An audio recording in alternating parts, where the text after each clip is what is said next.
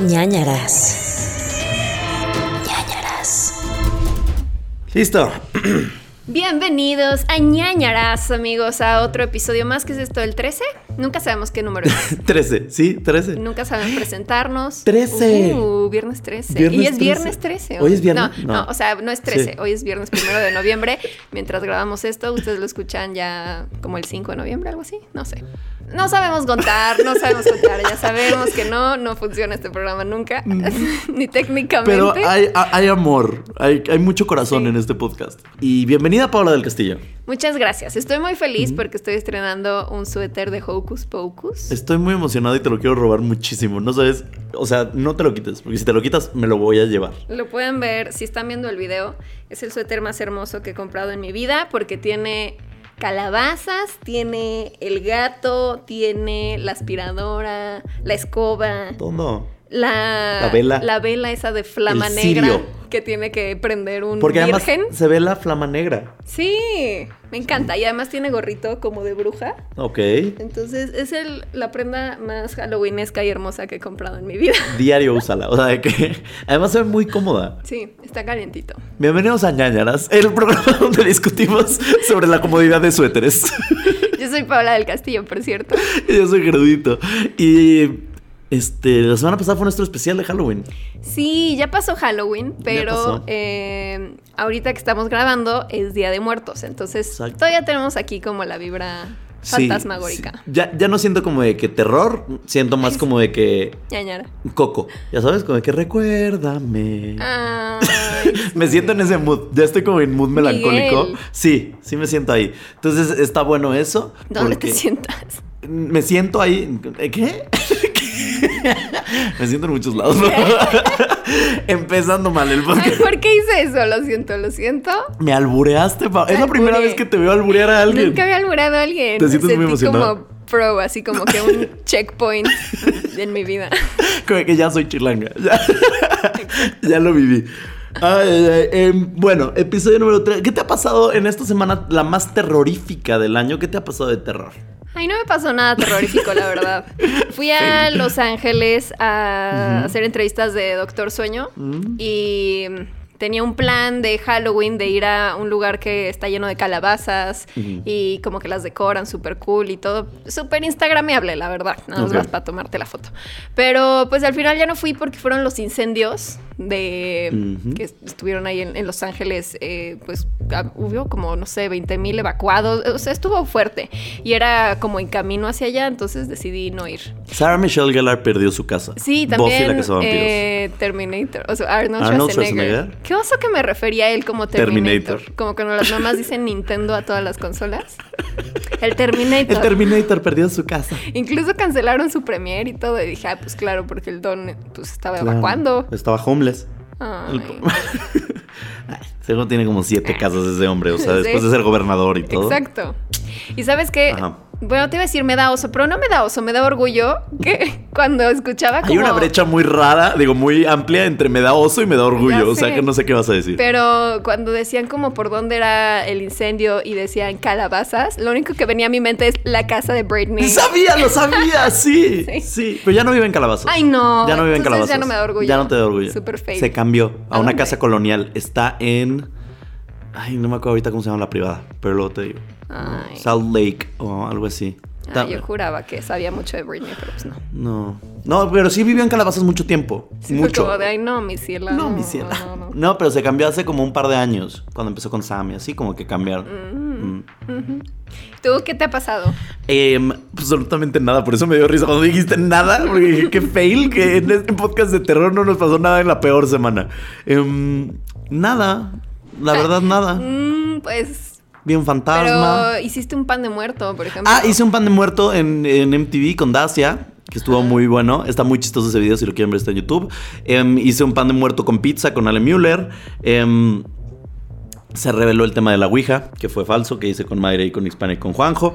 Em, y ya hablamos entre los tres antes de que se revelara todo esto y todo está fine y todo está cool y hay amor otra vez. Todo está fine. Todo está fine. Ah, me encantó tu frase. Soy muy pocho el día de hoy. Hashtag todo está fine. Hashtag todo está fine. Este, todo como la nana, fine. Ah, bye. Acabamos de cancelar este podcast por si- Vomité en mi boca un poco. No, y por eso no podía hablar, lo siento. Este es el último episodio de ñañaras. Les pido una disculpa. Muchas gracias por estos meses. Estos meses de amor. Ay, ay, ay. Y te voy a decir una cosa, me he reído mucho. Ah, ah, también quería contar de mis disfraces. Subí un video de disfraces.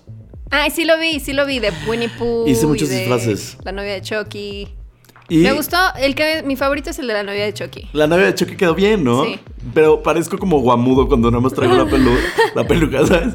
Este, ¿qué te iba a decir? Que me dio mucha risa. Ay, ya se me olvidó. ¿Qué estamos hablando? ¿La Nana Fine? no estábamos hablando de la Nana Fine. No. Bueno, lo que recuerdas, ¿sabes qué me dio mucha envidia? ¿Qué? Que, o sea, ahora que fui a hacer lo de las entrevistas de Doctor Sueño, vi que a los de prensa local estadounidense ya les habían hecho un junket de entrevistas antes, pero en el Stanley Hotel, en el que conté en el anterior. Y se hospedaban ahí todo y les hacían como un tour. Y entonces me dio mucha envidia. O sea, ¿por qué? ¿Por qué no llevaron a toda la prensa y me sentí discriminada? Te, pero te conozco, no te hubieras quedado ahí. Me hubiera dado mucho miedo, pero hubiera estado cool. Pero sí te hubieras quedado. Pero, o sea, no en las habitaciones embrujadas, que ya sé cuáles son. Ya, ah, ok. Entonces. O sea, desde me que te dimos el dado- cuarto 237, no, en ese no me. Exacto. 2.17 en ese. hotel. 2.17. Ajá. Pero no, no me hubiera quedado ahí, pero si me daban el 2.13, pues sí. En una de esas. Dormiría con la luz prendida, pero sí. Muy bien, pues, pues nada, no me acordé nunca de lo que iba a decir. Nos vemos en el siguiente podcast. Perfecto. Por si recuerdo. Em, Pásenla bien, bye. Cuídense. Recomendaciones de la semana. Pues justo hablando, Doctor Sueño, me gusta. Doctor Sueño. Doctor Sueño, Me está encantó. todo fine. Me gustó muchísimo la película, la verdad. Creo que es una digna secuela del Resplandor. ¿De la de Kubrick o del libro? ¿O de, de, las dos. Pero creo que sí era justo como un trabajo muy difícil de lograr. O sea, que sea, que tenga continuidad con la película y con el libro, que pues sí son diferentes en varios aspectos. Y además, pues estar como a la altura del resplandor, pues sí es como una tarea bastante difícil en cuanto a la de Kubrick, me refiero. Y creo que Mike Flanagan, el director, lo hizo súper bien. Es el que hizo La maldición de Hill House en Netflix, eh, Oculus, Hush. Con el que la otra vez con la maldición lo confundías con otro, ¿te acuerdas? Ay, sí, no sé qué, qué dije, como, ah, ya sé, dis- dije Doherty, el de Ah, Trick or Treat. sí, exacto. Eso no, eso no es. Pero súper cool, la verdad me gustó bastante la película. Es como momentos de tensión, tiene acción, tiene cosas emotivas. eh, muy padre. Qué bonito. He leído muchos comentarios positivos acerca de esa película. Tengo muchas ganas de verla. Y em, no he visto Zombieland tampoco. ¿Tú ya la viste? Ay, yo tampoco. Hay que ir a verla. Sí. Porque dicen que está chistosa. Y Zombieland 1 me gusta mucho. A mí también. Pero bueno, si ustedes ya la vieron, díganos si les gustó o no les gustó. Y, em, ¿qué otra cosa no he visto? Ah, me dijo Charlie, Charlie, novio de Pepe, de Pepe y Teo. Ay, lo amo porque ya me dijo ¿Qué? el otro episodio que Ajá. yo dije que me cayeron arañas en mi sueño. Y me mandó un mensaje por Instagram y me dijo, te vas a volver millonaria. bueno, no ¿Neta? eso, pero me dijo que lo- las arañas en los sueños eh, significan dinero. Así que Oh. está bien soñar con arañas, Ven. al parecer. Em, ah, bueno, pues Charlie es un amor. De ¿Por qué se me está olvidando todo lo que estoy diciendo? ¿Qué te tomaste? No sé, me tomé No, no tomé pastillas, tomé aspirinas. Nada más. Este. Ah, ya, ya me acordé. Em, la- el episodio pasado yo les decía que estaba empezando a ver, o empecé a ver una película que se llamaba Heridas, de Dakota Johnson y Arm Johnson. Dakota Johnson. de Dakota Johnson y Army Hammer, que Army Hammer, mi lambda de- estadounidense, está de Lee. Pero em, él me dijo no la terminen de ver. Entonces, esta es como mi no recomendación. No terminen de ver heridas. O no la vean. No la empiecen a ver. ok, al principio está padre y luego ya valió madre. Pues al principio está interesante, pero ya después no sé qué pase. Ah. O sea, él me dijo, neta, no la termines de ver. Y yo, ah, ok, entonces no la terminé de ver nunca. ok. Y mi recomendación de la semana es, estuve pensando porque esta semana no vi casi nada de terror porque tuve cosas que hacer, pero sí me acordé que quería recomendar una de mis películas favoritas de terror de toda la vida, Ok. que es Saw. Ok. Saw es... La primera. La primera. Sí. Saw, juego macabro. Algo así Juego del miedo. Juego del miedo, algo así se llama. Eh, es un peliculón. Para mí es una de las películas que me han hecho amar el género del terror con todas las de la ley, porque tiene mucho, o sea, sí tiene algo de gore, pero es terror psicológico y eso es lo que a mí más me llena, ¿sabes? Porque gracias a esta película yo creo que se popularizaron más los escape rooms y estas cosas. Porque em, trata de que un hombre despierta y está atado a, una, a un baño, en un baño, y em, hay un, lo han visto el títere que le está como diciendo vamos a jugar un juego y trata sobre él eh, entender qué hizo malo porque está ahí y tratar de salvarse, pero la manera de salvarse es pues haciendo algo muy extremo, ¿no? Que en ese caso me parece que es eh, cortarse el pie Sí. con un serrucho viejo. Es algo impresionante la película porque no te esperas, eh, tiene muchos giros y creó toda esta saga maravillosa que creo que, me va, eh, que, que va a salir el próximo año una nueva de Saw. Creo que es un remake, Ah, no reboot sé. o algo ah, así. sí, un reboot Ajá. con Chris Rock. Y que él protagoniza y produce y Mm. sale también Samuel L. Jackson como su papá. Ajá. Sí. Entonces, em, no sé, se me hace como de que de las franquicias recientes de terror, de las mejores, ¿sabes? Se me hace algo increíble y pues no sé, me gusta mucho porque juegan con tu mente. Y esas películas que juegan con tu mente como el cubo, ya sabes, esas que tienes que estar como descifrando y resolviendo acertijos mientras ves la película, son las cosas que más me pueden poner feliz en la vida. Entonces, eh, sí, eso era mi recomendación de esta semana. Yo ahorita que decías de heridas, de esas películas que no recomiendas, ay, también me pasó que ahorita en el avión estaba la de The Dead Don't Die. ¿cuál Los muertos no mueren, o algo así en español sería, yo creo.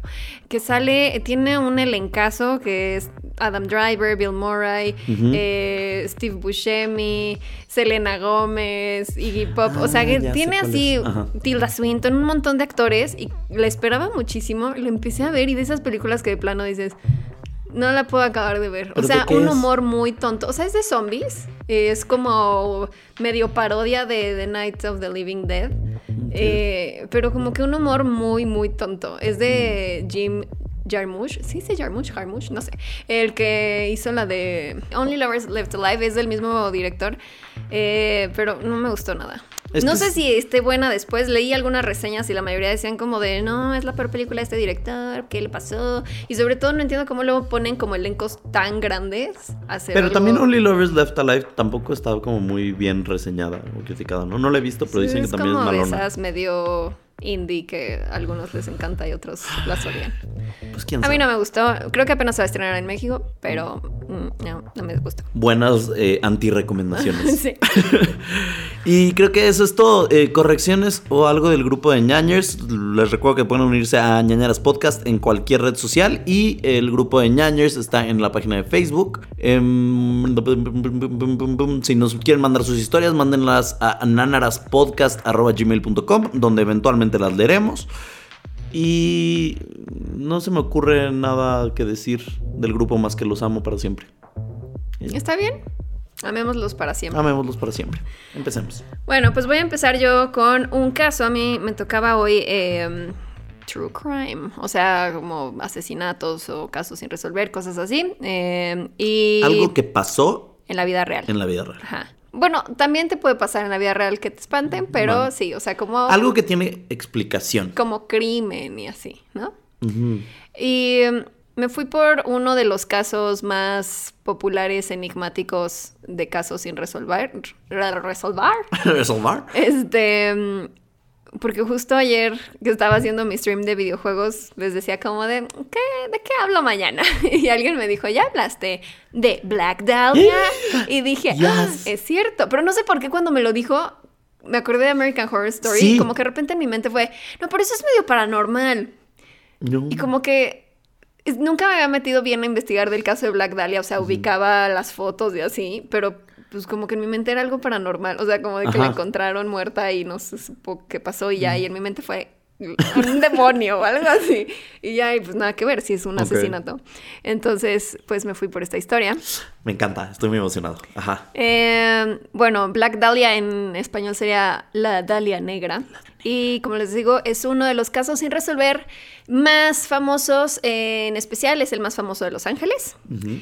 Eh, esto empieza con la historia de Elizabeth Short, que era una chica muy guapa, de cabello negro, ojos azules, eh, tenía 22 años y vivía en Los Ángeles y, o sea, popularmente dicen que aspiraba a ser actriz, aunque realmente no hay como como algo que compruebe eso o como de que haya intentado hacer castings o haya tenido algún crédito en alguna película. Entonces, pues a lo mejor solo era un sueño así guajiro, como diría mi mamá. Me encanta.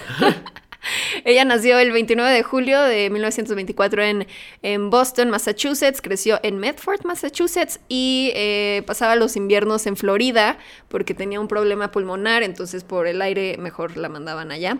Eh, era la tercera de cinco hijas. Su padre eh, las abandonó cuando ella tenía cinco años. A mediados de los 40, en su último año de prepa, dejó la escuela y decidió mudarse a California porque descubrió que su papá vivía allá. O sea, el señor súper mala onda de que nada más como que encontraron su coche abandonado y entonces la mamá pensó que se había suicidado y se había aventado de un puente y años después le mandó una carta a la mamá así de no, la verdad es que las abandoné, perdón. y descubrieron que estaba en California. ¿Qué clase de paranoia es esa? De que ves el coche, no, seguro se suicidó y se aventó por el río. Es que creo que tenía como deudas y así Ah. y pues, a- o sea, estaba al lado de O sea, un sí puente. su muerte. Entonces sí, como que dijo, ay, me voy a desaparecer y ya. Eh, entonces esta mujer se enteró que su papá vivía en California, dijo, ah, pues me mudo para allá con él. Dejó la escuela y obviamente no se llevaba bien con el papá. La última vez que lo vio tenía cinco años, entonces no es como que Mm. tenían una relación en realidad. y pues acabó por irse de casa de su papá y empezó a mudarse por varias ciudades de California. Le gustaba salir de fiesta, se maquillaba. Rebelde. Era, Era rebelde. Eh, bebía, eh, se divertía mucho con hombres. Mm. Y pues esto eran pues conductas que para la época le atribuyeron luego los medios que era una prostituta, cuando en realidad pues era una mujer que pues, le gustaba mucho divertirse y era muy liberal para su época. Eh, empezó a trabajar en una base aérea en Camp Cook, que, eh, y ahí se dice que un oficial de la Fuerza Aérea la violó y después de eso decidió mudarse otra vez a Florida y como que yo creo que desde ahí como que le empezó a gustar los oficiales de la Fuerza Aérea porque como que los hombres que mencionan de su vida siempre eran oficiales de Fuerza Aérea. Eh, en Florida conoció a un oficial que se llamaba el mayor Matthew Michael Gordon Jr., y Elizabeth le contó a sus amigas, bueno, este hombre estaba, eh, me parece que en India, porque se- seguía la Segunda Guerra Mundial, y ella le contó a sus amigas que le había propuesto matrimonio por correspondencia, pero este hombre murió el 10 de agosto del 45, Ay, no. una semana antes de que terminara la Segunda Guerra Mundial. No. Es una historia muy triste la de esta mujer. Ay, mi ciela. Después de eso se mudó a Los Ángeles porque ya le había echado el ojo a otro oficial de la Fuerza Aérea que conoció en Florida ¿Qué también. Sí, por. Ajá. Este se llamaba Joseph Gordon Flicking y él ya estaba en Los Ángeles, así que se fue para allá. Eh, en Los Ángeles estuvo trabajando como mesera para mantenerse y eh, pues todo iba bien hasta que eh, el 15 de enero de 1947 una mujer iba paseando con su hija de tres años a las 10 de la mañana cuando encontró el cuerpo de Elizabeth en un terreno baldío cerca de Leimert Park, que es un distrito del sur de Los Ángeles. Pésimo paseo matutino. Sí, me odio cuando dicen iba con su hija, Ajá. bebé. Casi, casi, y la hija la encontró. O sea, Sí, no, pobre niña, marcada de por vida. trauma. Bueno, a lo mejor ni se acuerda, pero sí que trauma, ¿no?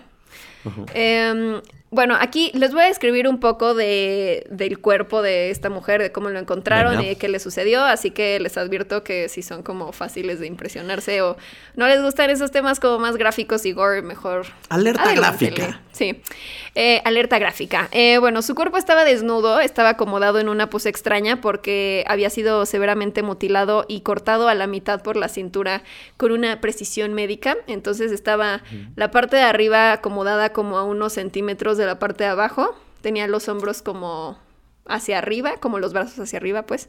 No, no los hombros, perdón, lo- los brazos hacia Sí. arriba. Estoy tratando de imaginármela. Em, Ajá. Las piernas estaban eh, abiertas, está completamente desnuda y le habían cortado pedazos de piel de los muslos, de los brazos, de los senos y eh, se los habían insertado en la vagina y el recto. ¿Qué? Sí, o sea, como que de repente encontraba como detalles en otras páginas que luego otros, de- o sea, como que no continuaban con esos datos. Entonces no sé realmente si todo esto sea verdad, lo- pero sí encontré en varios sitios que decían eso de la vagina. Sí. Y también en otro decía que le habían quitado el útero, pero no sé si eso sí sea o, o es rumor, no sé.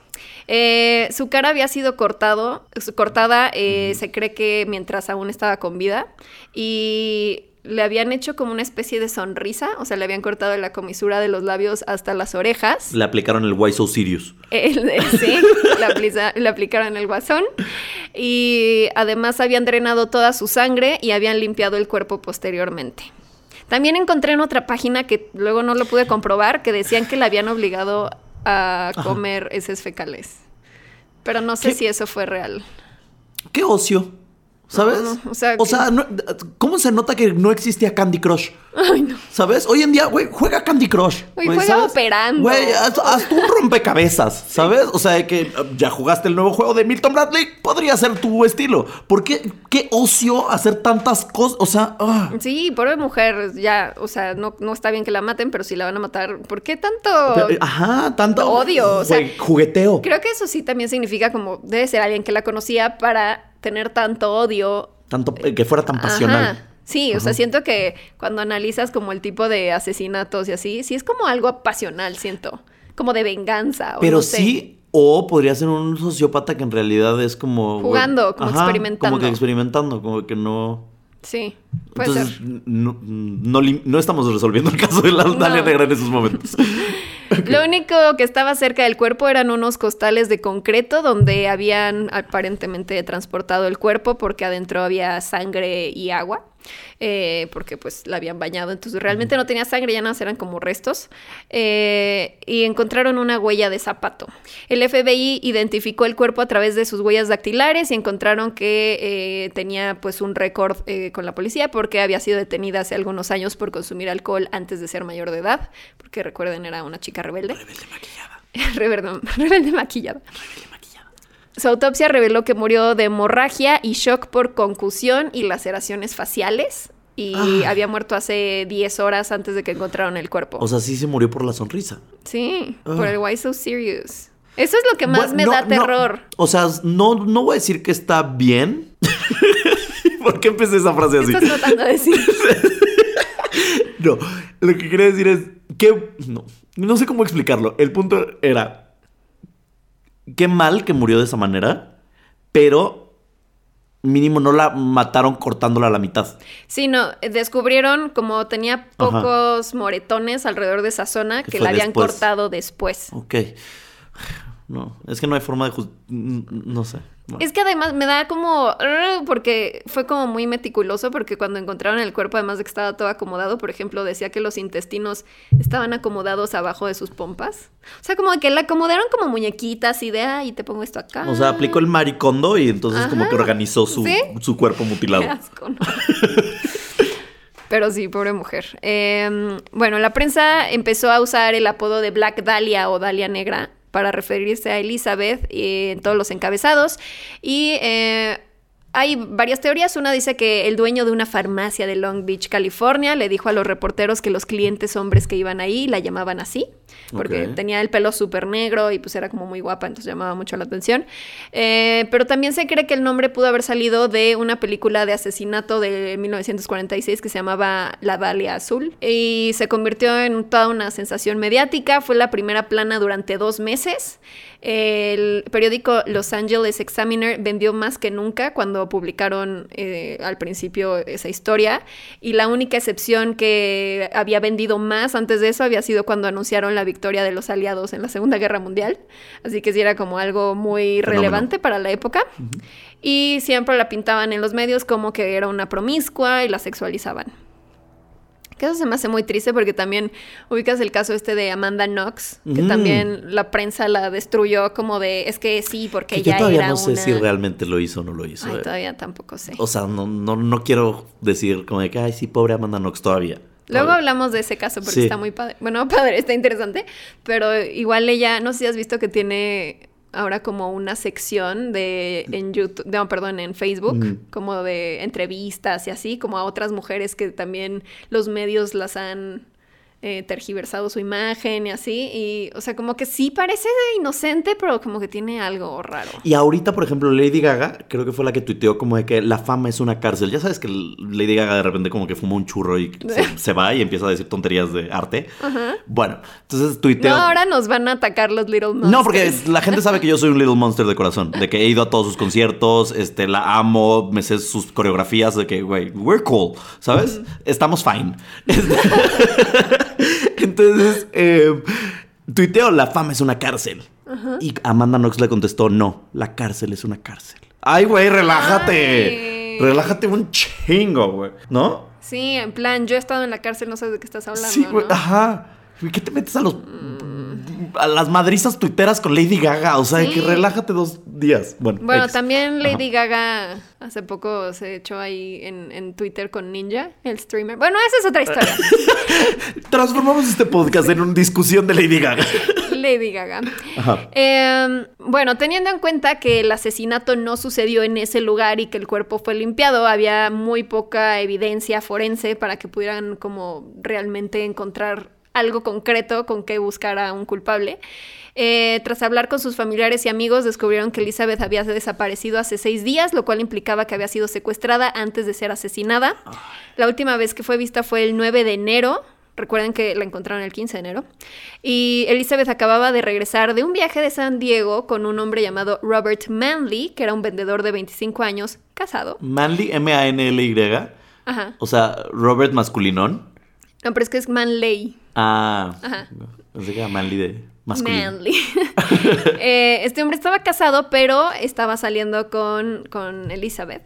Y se habían ido a San Diego y Manly dijo que la dejó en el Biltmore Hotel en Los Ángeles y que Elizabeth le dijo que iba a ver a su hermana que había venido de visita de Boston. Ok. Hablando aquí ya de- del tema de, de los familiares y así, encontré por ahí que decían que, o sea, sí se mancharon horrible, que uno de los periódicos que estaba cubriendo muchísimo esta historia, le hablaron a la mamá y le dijeron como de, ay, ¿qué crees? Tu hija acaba de ganar un concurso de belleza, entonces necesitamos como saber más sobre ella y así como para sacarle información. Y ya que les contó como muchas cosas, fue como de, ah, la verdad es que la mataron. De hecho, si quieres venir a Los Ángeles, te podemos pagar el vuelo para que ayudes a la policía a saber más. Y no es cierto, o sea, el medio ni siquiera tenía relación con la policía porque pues obviamente la policía es como de no se metan, estamos investigando. Y, y, pues era para llevar a la mamá a sacarle más información. Creo que la mamá ya no aceptó, pero sí dije que, o sea. ¿dónde está la moral? ¿Dónde amigos? está la humanidad? Exacto.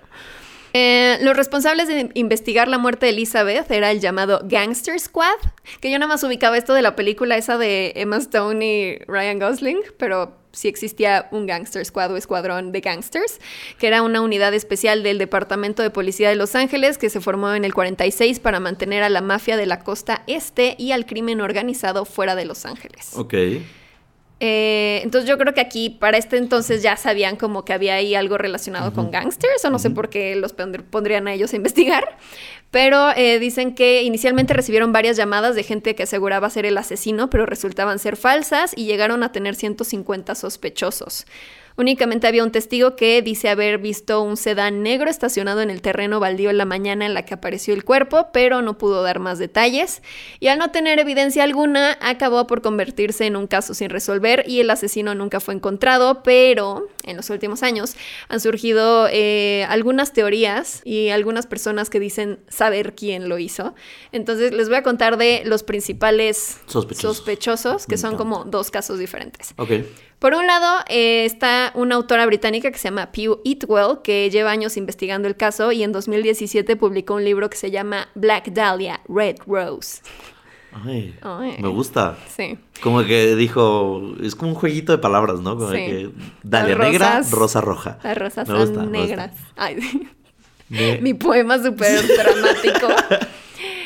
En él dice que el principal sospechoso del asesinato era un hombre llamado Leslie Duane Dillon. Tiene nombre de mujer, según yo. ¿no? Mm, Leslie. Solo conozco una Leslie y es mujer.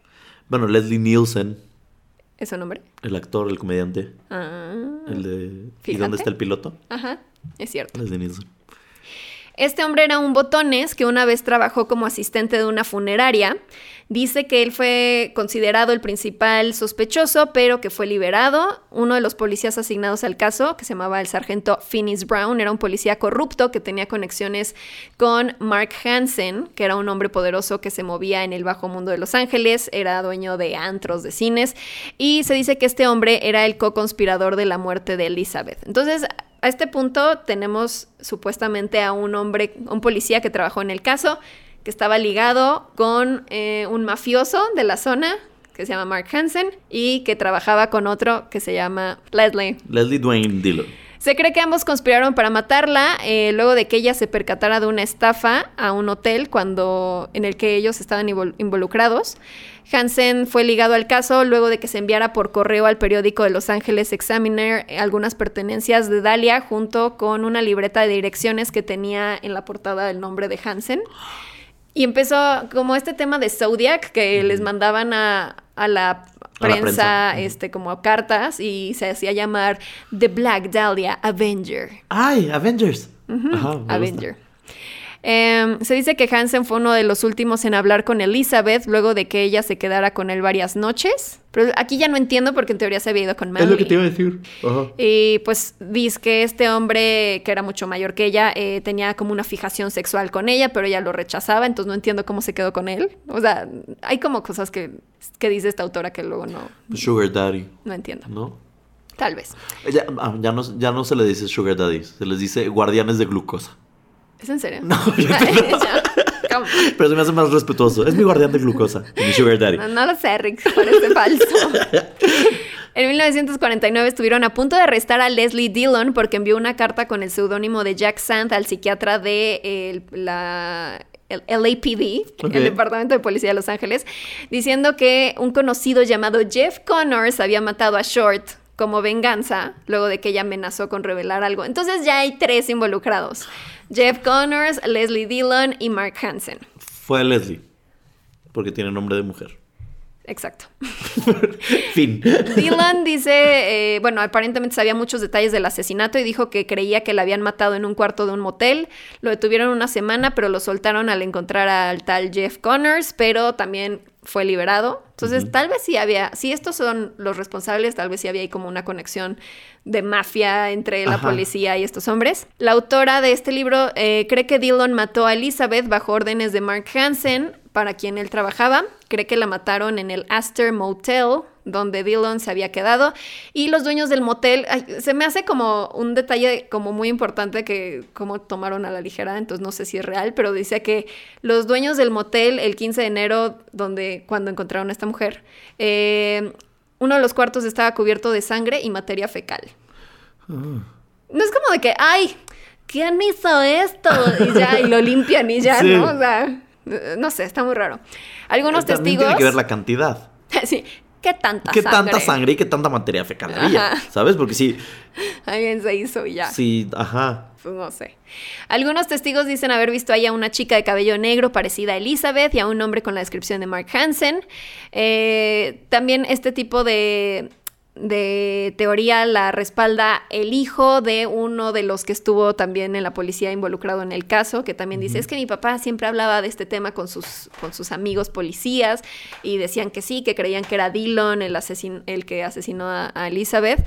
Y, y supuestamente lo que este, este señor dice, digo, ya es un señor, pero ahí era el hijo del policía, eh, que escuchó que eh, lo que pasaba era que Dillon eh, había dicho que Elizabeth había sido asesinada porque estaba relacionada con alguien de su pandilla gangster eh, y que lo que hacían ellos era robar hoteles. Uno de la pandilla consiguió un trabajo como botones, como él. Buscaban la caja fuerte del hotel, después renunciaban al trabajo y unos días después regresaban a robar las joyas y el dinero del hotel.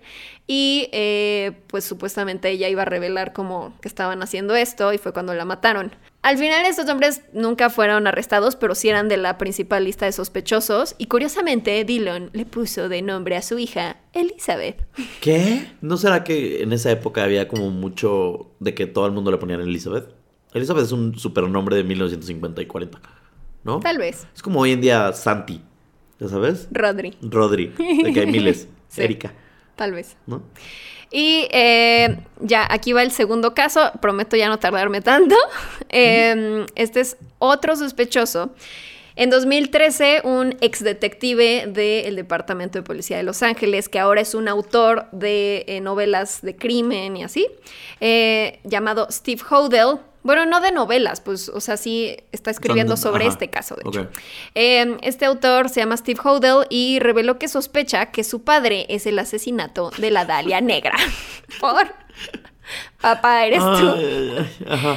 Este hombre dice que su papá era un doctor de nombre George Hill Hodel y eh, lleva 15 años recolectando evidencia. Eh, Como fue asesinada la Dalia Negra, tenía como, me dijiste que eran cortes muy quirúrgicos. Sí. Entonces necesitas un poco de conocimiento médico para hacerlo. Exacto. Y los mafiosos tampoco se van a tomar el tiempo Pero para hacerlo. otro, el Leslie Dillon, había trabajado en una funeraria. Sí. Entonces tal vez también tenía medio noción de algunas cosas.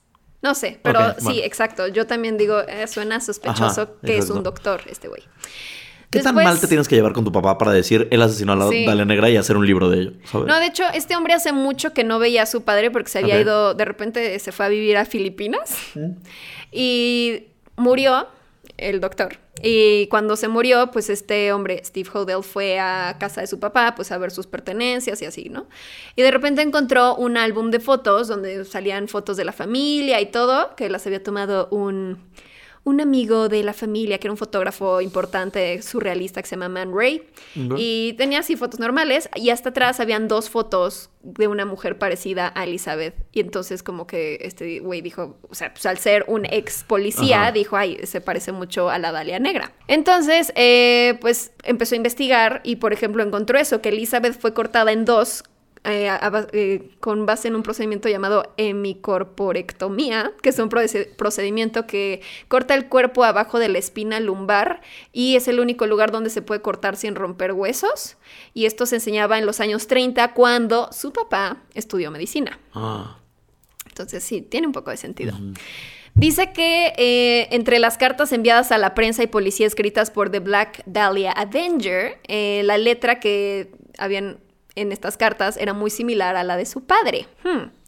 Luego encontró evidencia de que su padre había comprado en enero de 1947 varios sacos de concreto, como los que encontraron en la escena del crimen al lado del cuerpo. ¿Y se explicó para qué los compró? ¿No? Ay, fue él. Tenía como 10 sacos de concreto Casual. que compró, casual. Porque un día dices, ay, ¿por qué no compró 10 tacos de concreto? Sí. No sé cómo te vendían eso porque, o sea, pues nada más iba a usar el, el- la bolsa, pues, no, no iba a usar todo el concreto adentro. No sé, tal vez para enterrar a otro en concreto. No, no sé. Eh, consu- consiguió documentos de 1950 de eh, la policía de Los Ángeles y eh, encontró que, que su papá era uno de los seis sospechosos principales y que en el 50 habían espiado su casa. ¿Cómo, cómo se dice cuando bug? O sea, como de que ponen micrófonos Ajá. y así. Eh, Microfoneado su casa. Sí, habían microfoneado su casa y entonces eh, encontró las transcripciones y pues al- había unas transcripciones súper casual, así de Tiene sexo, así, literal eso decía, y así como casual, se está quejando como de, de su economía, tal. Y luego, eh, de repente un día, nada más escuchaba los gritos de una mujer y, y luego tenía una conversación con alguien que no saben quién es, que por ejemplo decía, ay no, pues la tuve que matar, no sé qué, con, o sea, como que la asfixió con una almohada, no sé quién sabe quién era. Y luego hay otra conversación en la que dice, suponiendo que yo haya matado a la Dalia Negra, nadie podría comprobarlo ya, no pueden hablar con mi secretaria porque está muerta.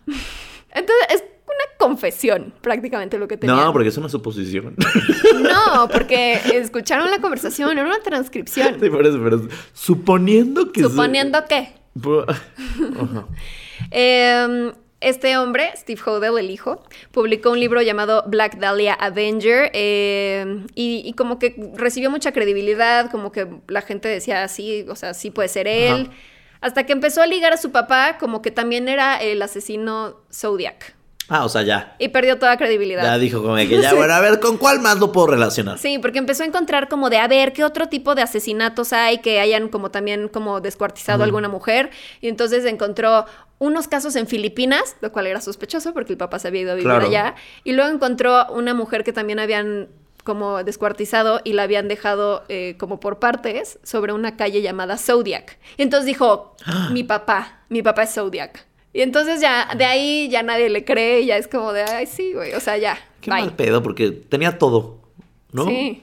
Bueno. Pero al parecer sí, o sea, creo que es una teoría bastante creíble. Y bueno, en la actualidad eh, se ha convertido ya como en toda una leyenda esta mujer. Eh, por ejemplo, hay una película llamada The Black Dahlia con Scarlett Scarlett. Johansson.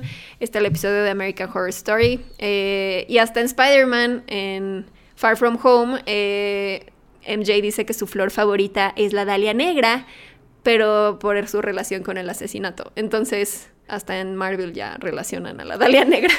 Y listo, esa fue la historia de la Dahlia negra. Qué ansia, qué estrés.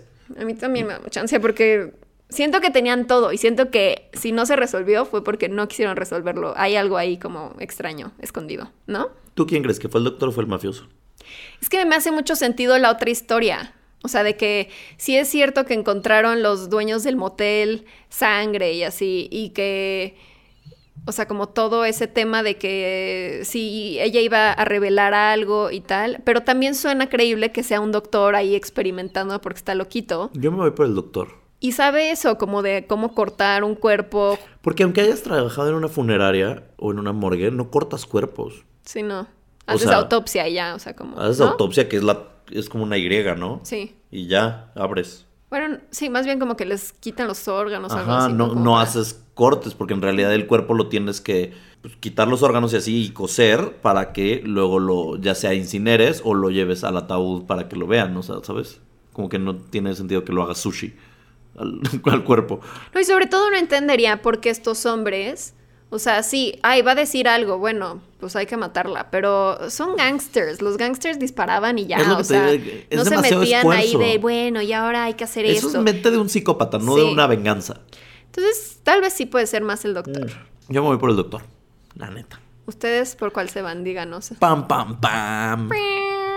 Pobre Dalia. Muy bien, bonito caso. Gracias por contarnos la historia de la Dalia Negra. Creo que es de los básicos. Y siempre me gusta escucharlo porque siempre se me olvidan las cosas. Entonces, lo del ano y esas Ay, cosas, No. no me acordaba. ¿Por qué se quedó contigo Porque esa no me acordaba de esa parte, ¿sabes? Entonces, ahorita que la dijiste fue como que, ay, sí, wow. O sea, no, wow. Este podcast va a terminar en yo asesinando a Pau. O sea, que No, yo en no. psicópata ya. Tengo no, miedo. No, sabes que no. Ya, ya te hubiera asesinado. Ya llevamos muchos viajes, mucho tiempo juntos. Sí. Ya tuve muchas oportunidades para asesinarte y no lo Exacto. tomé. Entonces, creo que tienes que estar dormía. seguro. Ay. Ajá, pues, ay, yo. no, no, tranquilo. Bueno, em, a mí me tocó esta semana hablar de algo paranormals. Paranormals.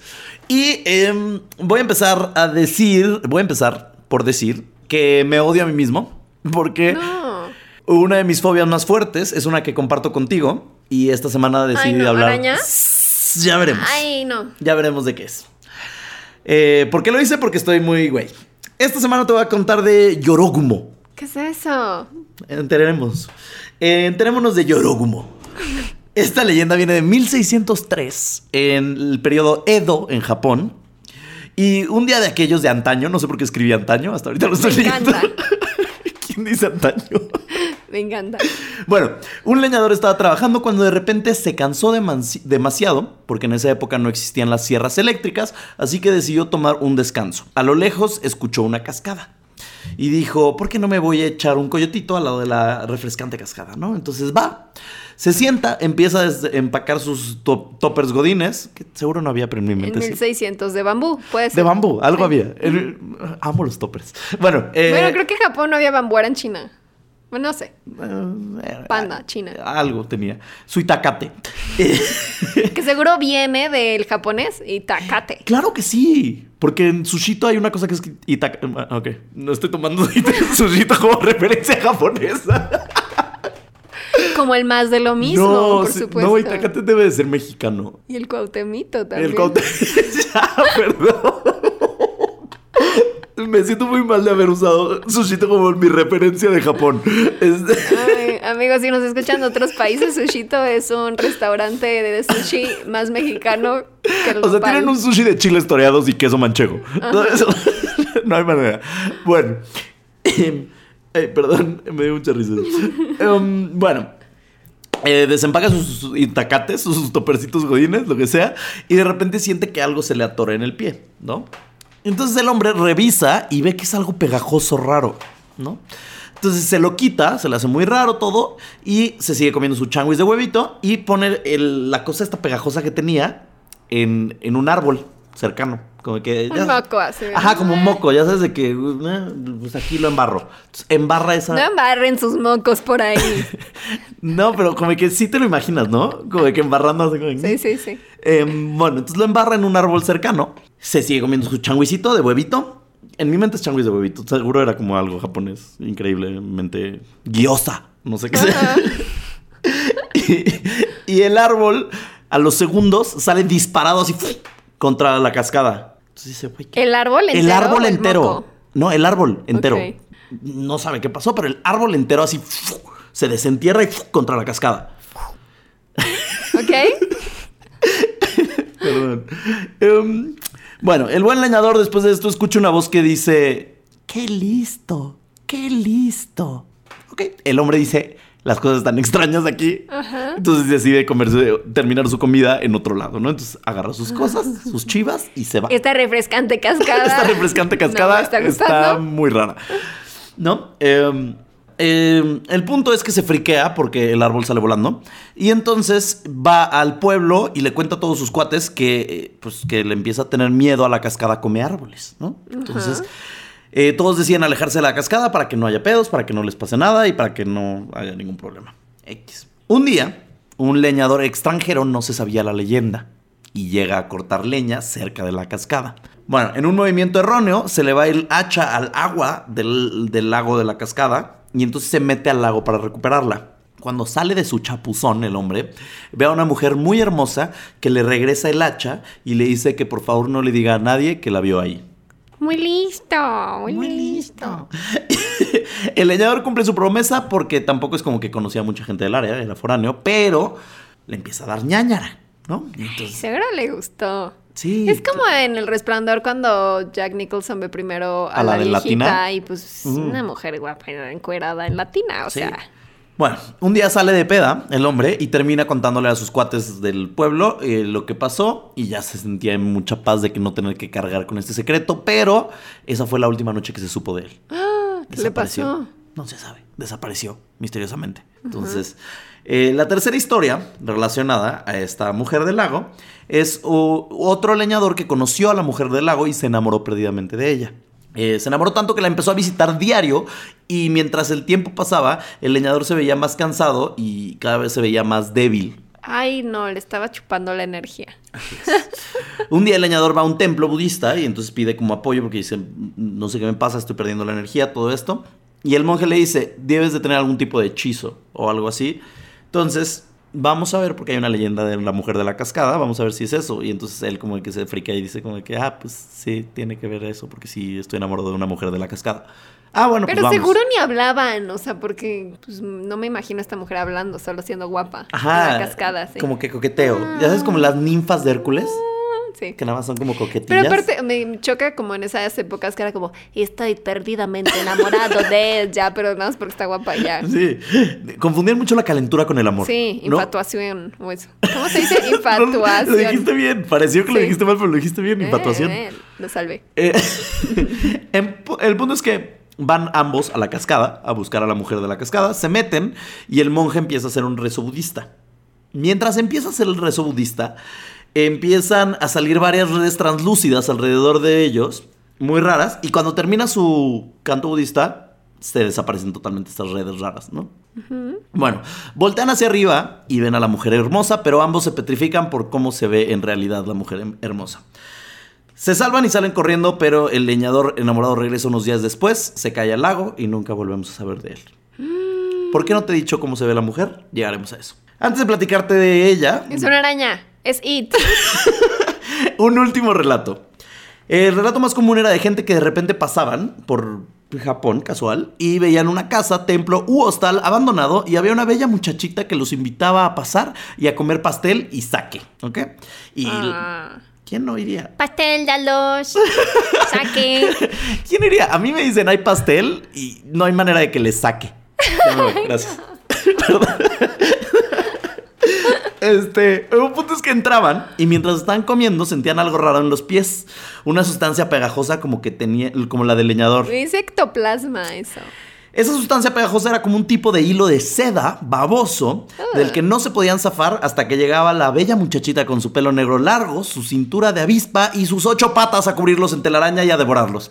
O sea, si era una araña gigante. Pequeño detalle de lloró, como le digo ahora efectivamente. Eh, ¿Cómo además se llamaba completo? eh. Yoroguma. Yorogumo. Bueno, Yoró, además de ser bella y saber tocar la biwa, que es un instrumento musical japonés como una mandolina, Ok. Yorogumo es una araña gigante, mágica, del tamaño de una vaca, que es... eh, Muy hermosa. Ajá, es muy hermosa. En su cumpleaños número 400, cuando una araña cumple 400 años en Japón, tiene, obtiene la habilidad mágica de volverse enorme, transformarse en mujer y poder devorar humanos. Por un momento me mindfoqueó así como, o sea, pueden vivir 400 años las arañas. Malditos seres del inframundo. Las que lo logran se vuelven Yorogumo. Ok, con ¿Ok? razón. Eh, bueno, entonces, que Yorogumo en japonés significa araña prostituta. ¿Es neta? sí. O eh, también hay otra traducción que es como eh, mujer que atrapa. O es la esposa que atrapa. No sé, como que los japoneses, ya sabes, como que escriben al- sus dibujitos estos y tiene 47 significados distintos. Bueno. Esta especie de mujeres arañas son descritas como extremadamente inteligentes, con un corazón frío y que ven a los humanos como eh, meros insectos que deben devorar y comer. A la fecha existe la cascada legendaria en Japón, se llama Yoren, en donde alaban a la misteriosa Yoró, pues dicen que aunque ya no devora humanos, hoy en día se dedica a salvar a aquellos que están a punto de ahogarse y hay monumentos en su honor, pues también dicen que ella ayuda a prevenir los desastres relacionados con el agua. O sea, es un Mothman del agua. Ajá, y japonesa y mujer y sensual. Pero, o sea, entonces cuando se enamoraban era porque sus patas estaban debajo del agua, ¿o qué? Mm. Ponte tú, eh, hay muchos como dibujos e imágenes. Ponte tú que te ves así perfecta, pero en la parte de atrás tienes la parte de atrás de la... ¡Ay, qué asco! Ya sabes, como el capullo del... Ajá. No sé La cómo se llame, como el ectocorporeo de la araña y las patas. Entonces, de frente, pues se ve como una humana. Pero la ves de lado y tiene su cuerpo de araña gigante con sus ocho patas y podía transformarse. Evidentemente, entonces el que estaba enamorado no había hablado con ella ni le había visto la espalda. Evidentemente no. Solo decía, está O chances sí hablaban, ¿sabes? Porque ella le dice a uno de ellos, guarda el secreto de que me viste. Entonces sí debe de hablar en algún punto. Pero, a ver, explícame el de muy listo. Porque aventó. Porque se quitó la telaraña que le había aventado ella al pie para agarrarlo y devorarlo. Y se la quitó y la puso en un árbol. Y entonces ella jaló y lo que jaló fue el árbol. Ah, ¡Qué listo! ¡Qué ¡Qué listo! listo! ¿Ves? Pero no fue listo, nada más le dio asco y se lo lo embarró en un árbol Claro. cercano.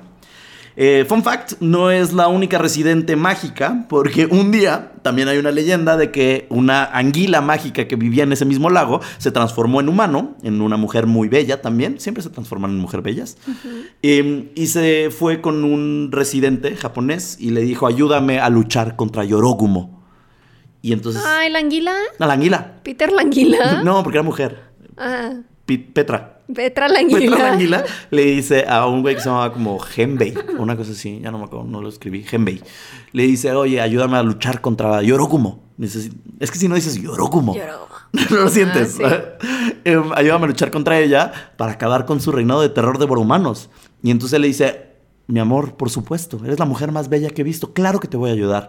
Bueno, nos vemos el martes a las seis, o no sé, ¿sabes? Que quedaron en una fecha.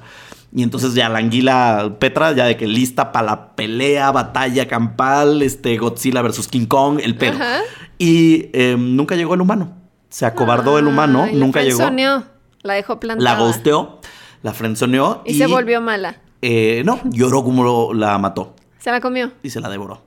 Y el hombre enloqueció y murió de locura. Y, y pues ya básicamente es eso. o sea, para. Yorogumo sigue existiendo. Dicen algunos que sí. Es que eso- como Yoro- Yorogumo es como una especie. Entonces, si tú, tien- si tú eres una araña y cumples así de que tienes 399 años y te mueres, no hay pedo. Uy. Pero cumples tu cumpleaños 400. ¡Ah! ¡Poderes Yorogumo! Ah. Y entonces ya eres mágica y te puedes transformar en. Pensé en Sailor Moon, así su transformación. y se vuelve, lloró como. Yorogumo. Y, em, y pues nada, para mí, pone aquí que creo que es un bello símbolo del feminismo, ¿no? Porque si lo piensas, nada más devoraba a hombres que se la querían cenar. Y ella se los terminaba cenando a ellos. Sí, Así que. no hablan de mujeres a las cuales No. haya atacado. No, porque las mujeres ven a otra vieja guapa y dicen como que, ay, que- bye, güey, suelta tu vida, güey, qué perra. Este, ni a gays, porque se vuelve hecho como, ¡Yas, Yorogumo! Ya sabes, Yas, Queen Yorogumo. ¡Yas, Queen! Ya sabes. Pero a los hombres que se las querían cenar, ellas se las cenaba. Entonces, Mm. hashtag Team Yoro, hashtag MeToo, hashtag SpiderMeToo. Y cuando el monje hizo su cántico, que se veían como redes, eran sus telarañas. Eran sus telarañas. Pero eran como de poder. Eran entonces mágicas. Entonces, eliminó. cuando termina su ritual budista, desaparece. Mm. Una leyenda japonesa de Yoroburo. ¿Eh? Yorogumo. Yorogumo. Quiero ver fotos de Yorogumo. Mm, hay Bueno, muchas. De que Ilustraciones. Ahorita te enseño. Hay miles. O sea, que es muy común Yorogumo en Japón. Busquen fotos de Yorogumo. No busquen fotos de la Dalia Negra. Ese no es padre. Y no- luego no puedes dormir. Así es. Y ya, esas son las historias del día. Me encanta. Muchas gracias. Em, terminamos este podcast con. Pues un agradecimiento. Ah, con un agradecimiento a ustedes. eh, recordándoles que nos pueden mandar sus historias a nanaraspodcast.gmail.com. Y, y, y qué más. Y nada, pues nos escuchamos la próxima semana. Y Tu frase. vamos a leer alguna de las historias. No tenemos ninguna seleccionada, pero el próximo episodio leemos dos. Bueno, va. Muy bien. Muchas Bueno. gracias amigos por escucharnos y nos vemos el próximo martes. Ok, perfecto. Tu frase para despedir el programa. Ay, ay, ay, ay, ay. Es necesaria, es básica. Es que estaba pensando algo así como tu frase de depende cuánta popó había. Pero Siempre no lo depende la cantidad así. de materia fecal. Depende cuánta cantidad de ñañaras. ¿Tú? La mía sería, qué listo, qué listo. Qué listo. Gracias amigos. Bye. Adiós. ñañaras.